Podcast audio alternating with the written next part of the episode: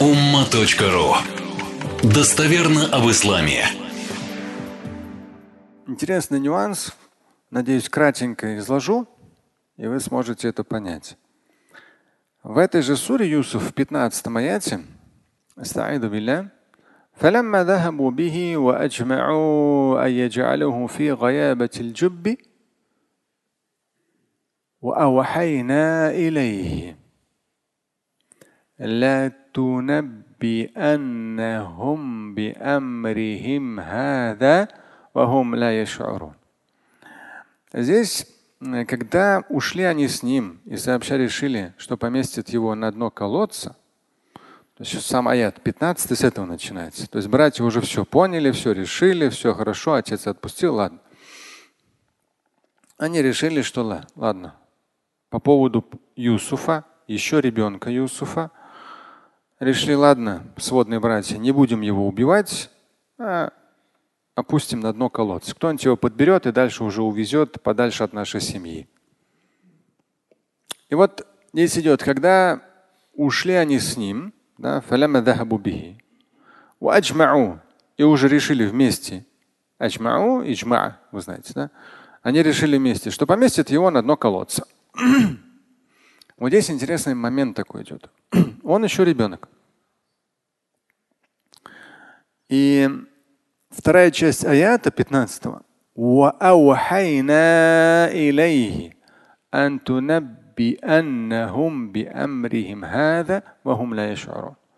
Мы, говорит Господь миров, внушили ему, аухайна вахи, внушили ему, внушили ему Юсуфу божественным откровением.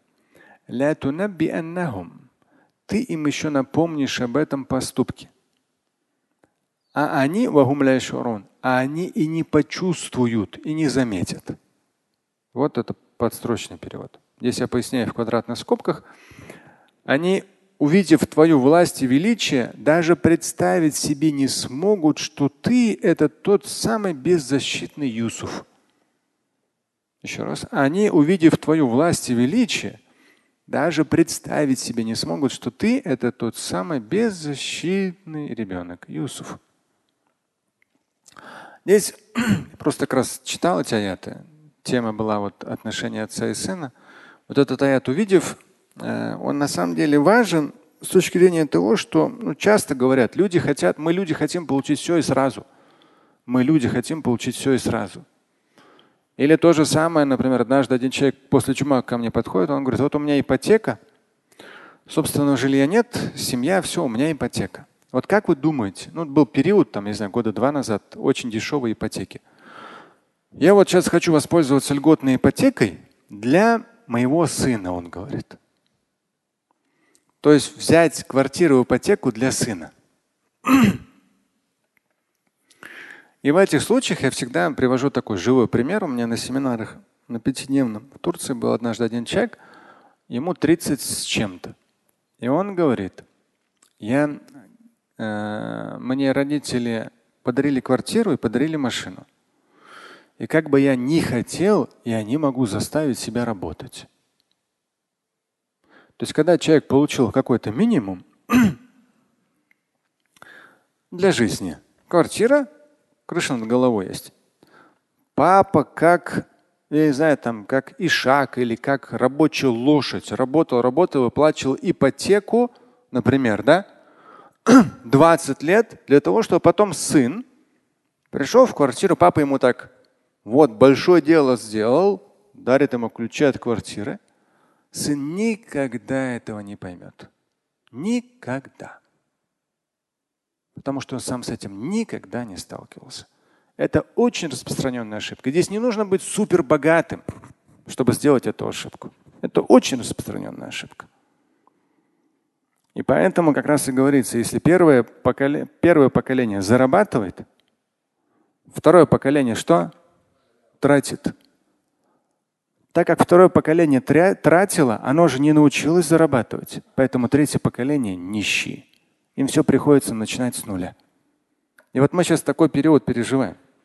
Даже один из вас, например, с кем-то однажды лет 15 назад как раз доезжал на такси. И он, интересно, человек он, по-моему, зная меня, не зная, не знаю. Там, я что-то спросил, он что-то сказал. Он, он говорит, у нас был период в Таджикистане, когда была междуусобная война.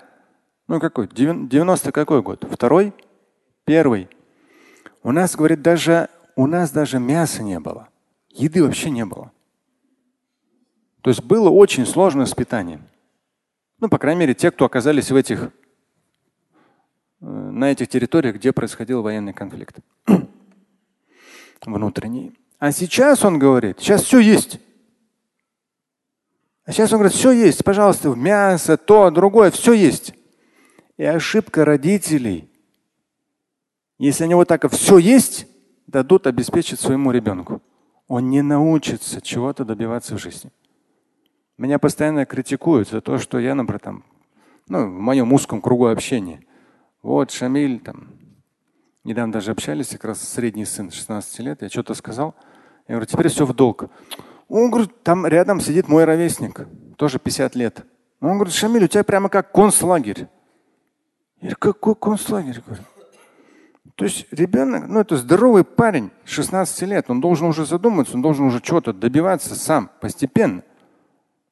А так просто на халяву никогда в жизни не, не научится. А завтра папа умрет, и что он будет делать? Он не научился, если не научили.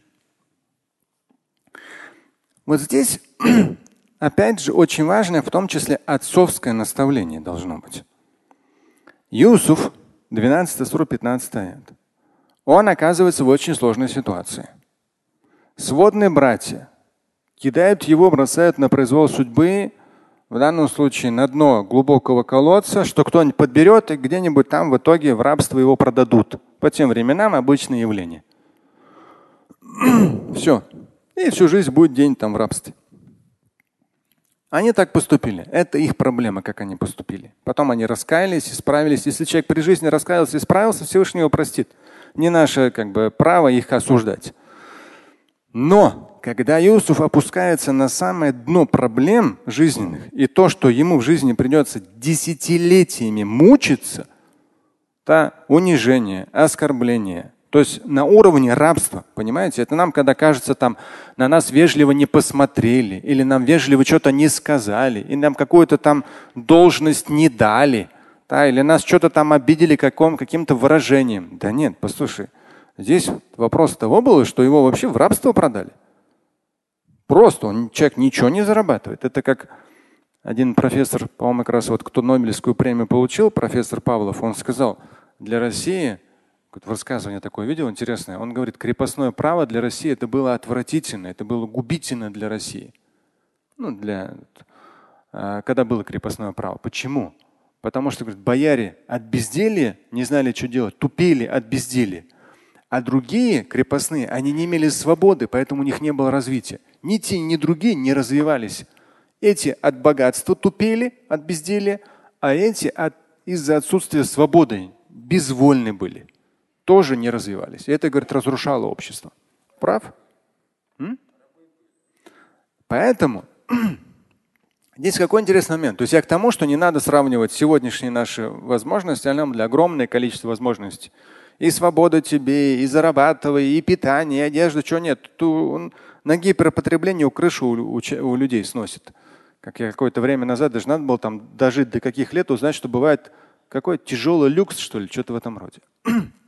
То есть народ, сколько хочешь тебе с точки зрения потребления, любой уровень дадут. Все это сумасшествие, да, то есть я считаю, нездоровая ситуация, нездоровая тенденция. И вот, но в то же время есть, то есть тем более обеспеченным отцам, чего-то добившимся в жизни, нужно уметь дать ребенку возможность добиваться всего самостоятельно, то есть нарабатывать навыки, добиваться всего самостоятельно. Помогать, подстраховывать, но чтобы ребенок сам. И вот здесь вот этот момент, вторую половину 15 аята себе так пометьте потом, посмотрите. То есть Всевышний вот в этой ситуации – чтобы даже намека на отчаяние, безысходности, что все, он так, у него все плохо, его продадут в рабство и так далее, и так далее, Всевышний ему внушает. Ты им объявишь, напомнишь об этом поступке, и они не почувствуют, не заметят. То есть время придет, ты многого добьешься, они к тебе придут за помощью, и они с учетом твоей власти и твоего богатства даже не, могут, не смогут предположить, что это тот самый ребенок, которого мы опустили в колодец. Понимаете? То есть такое очень мощное внушение, заряд того, что ты любые проблемы пройдешь, ты всего добьешься. Да? Это мы отцы должны детям такую программу давать. Ты через все пройдешь. Потому что порой, к сожалению, некоторые отцы говорили, вот у тебя фамилия не такая, давай поменяем. Чего? У тебя фамилия не такая? Ты поменяешь? То есть ты уже изначально внутри себя будешь человеком второго сорта? который поменял фамилию, чтобы не или там оденься по-другому, чтобы как-то еще. Да? Я не говорю, что нужно там прям узбекский халат одеваться так по центру Москвы ходить. Может, это не актуально, я не знаю. У нас это как попрошайки всякие ходят. Оденут какой-нибудь азиатский халат, все. И вот, ну, то есть есть вещи уместные, есть вещи неуместные. Поэтому, да, в хадисе сказано, что давайте свои, своим детям хорошие имена. Потому что бывали, бывали тенденции у человека имя мусульманское. Ну, неважно, какой там национальность или на каком языке. А он берет ее там, имя свое меняет. Вроде как лучше воспримут, если у него имя русское. Но послушай, ты посмотри на себя в зеркало. Ну какой из тебя русский? Уже ты сам себе печать ставишь, что ты какого-то четвертого сорта человек. А если отец скажет, что неважно, какой цвет кожи, неважно, высокий ты или низкий, неважно, что у тебя, как у тебя какая-нибудь походка косолапая. Да, занимайся спортом, само собой, не косолап там, само собой. Это то, развивайся, языки изучай, само собой. Но неважно, вот каков ты, ты добьешься всего. Я за тебя и дуа буду читать, помогу тебе в учебе. Что от меня зависит, помогу. Но ты должен сам этого добиться. И вот это внушение – кто даст, если Юсуфу это было божественное откровение, то мы, отцы, должны это внушение давать нашим детям на то, что они всего добьются. Они смогут. Всевышний им поможет. Даже если нас не будет рядом, их вера во Всевышнего, в Его всемогущество им, помо им поможет, их всегда поддержит. Поэтому отцовское воспитание, оно отличается от материнского оно имеет свою ценность и бесценность, важность. Слушать и читать Шамиля Аляутдинова вы можете на сайте umma.ru.